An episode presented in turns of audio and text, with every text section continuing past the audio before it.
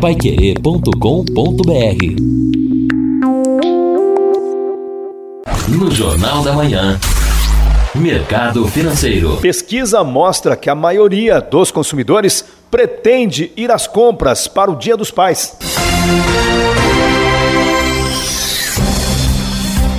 A produção industrial brasileira cresceu 8,9% em junho deste ano, na comparação com maio. Esta é a segunda alta consecutiva do indicador, que já havia registrado expansão de 8,2% em maio. Também foi a maior taxa de crescimento desde junho de 2018, quando chegou a 12,5. Os dados são da pesquisa industrial mensal divulgada pelo IBGE. De acordo com o gerente da pesquisa, André Macedo, a alta de 8,9 na passagem de maio para junho foi puxada por 24 das 26 atividades industriais pesquisadas. Ele afirmou que esse aumento acumulou expansão de 495,2% em dois meses consecutivos, mas ainda assim está 53,7% abaixo do patamar de fevereiro.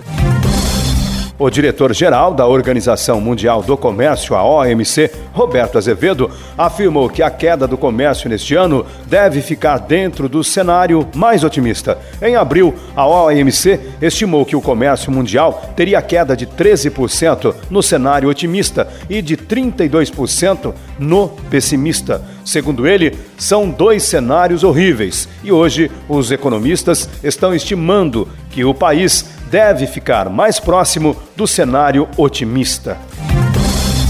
Perto da comemoração do Dia dos Pais, a Associação Brasileira de Lojistas de Shoppings realizou uma pesquisa entre os dias 27 de julho e 3 de agosto, com 5.200 consumidores, para entender a expectativa voltada à primeira data comemorativa do ano, onde o comércio está praticamente todo reaberto, mesmo com restrições e diversas medidas de prevenção para conter o avanço da pandemia.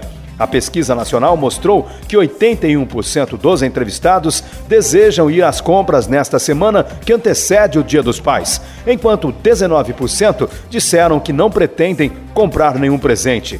Diferente da pesquisa de 2019, onde o ticket médio pretendido era de 160 reais, desta vez a maior parte dos consumidores, ou 32%, disse que pretende gastar entre 51 e 100 reais. No Paraná, a FEComércio apontou que 60% dos consumidores pretendem comprar um presente para os seus pais, com um ticket perto de 90 reais.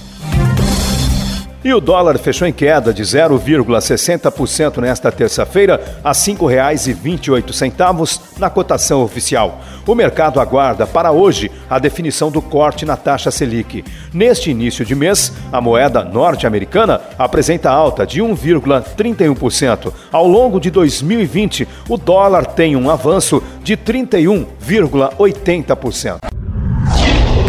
Paiquerê.com.br